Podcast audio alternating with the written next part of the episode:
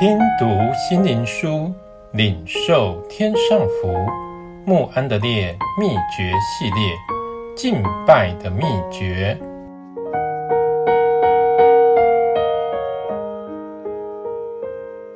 第十四日，主的隐秘处。进入你的内屋，关上门，祷告你在暗中的父。你父在暗中察看，必然报答你。马太福音六章六节。主非常渴望他的门徒认识神是他们的父，而与他有隐秘的交通。在主自己的生活里，他认识在隐秘处遇见神，这不只是必须的，也是最高的喜乐。他也要我们认识说，若不是每天与天上的父相交，就不可能做一个真实、全心向着主的门徒。天上的父是在隐秘处等待着我们。神是一位把他自己从世界和一切属乎世界的里头隐藏起来的神。神也要我们从世界和我们自己里出来。他要叫我们得着与他又亲密又深入的相交祝福。哦，但愿神的儿女们都明白这个。旧约里的信徒曾享受过这种经历。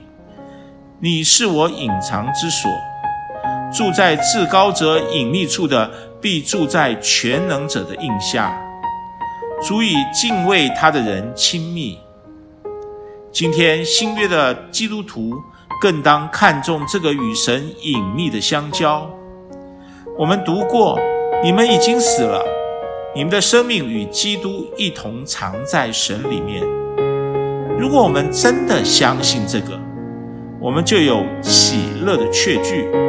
我们的生命与基督一同藏在神里面，蒙他这样神圣的保守，是极其平安。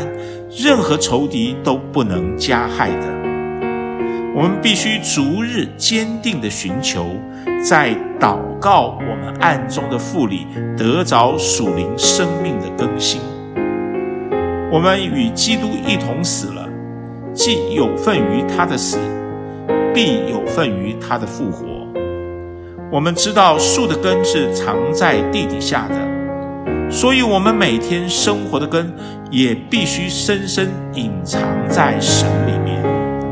哦，心哪，花时间来实习，你必把他们藏在你面前的隐秘处。诗篇三十一篇二十节。